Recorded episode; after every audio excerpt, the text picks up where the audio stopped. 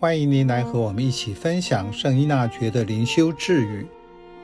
五月二十七日，因耶稣基督的恩赐，我恳求你，忘却背后诸事，仿佛第一次开始这趟漫长的旅程，以不屈不倦的脚步，热切地踏上修德之路。在成长过程中，你有重新开始的经验吗？重新开始能够理解为丢掉旧的东西及思想，开始一段新的生活。其中也有后悔从前的行为，改过自新，再一次开始的意思。是什么渴望推动您开始新的旅程？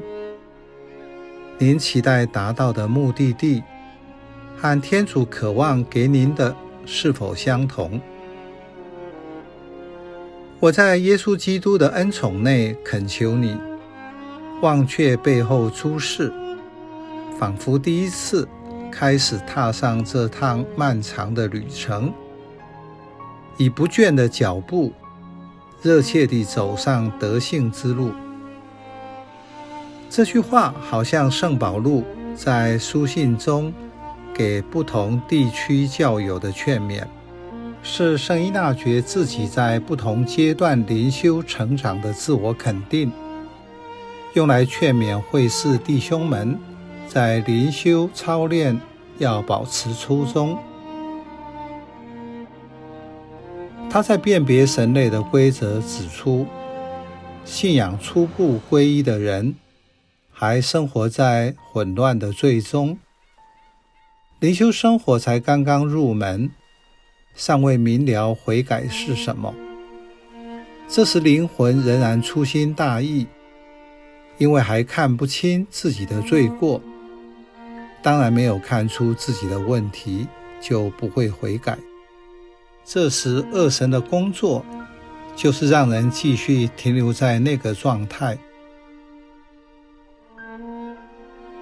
当灵修生活入门后，人已经悔改，得到内在的自由，这时就不需要一直注意个人的罪，而是专注努力往前走，要热切地走上德性之路。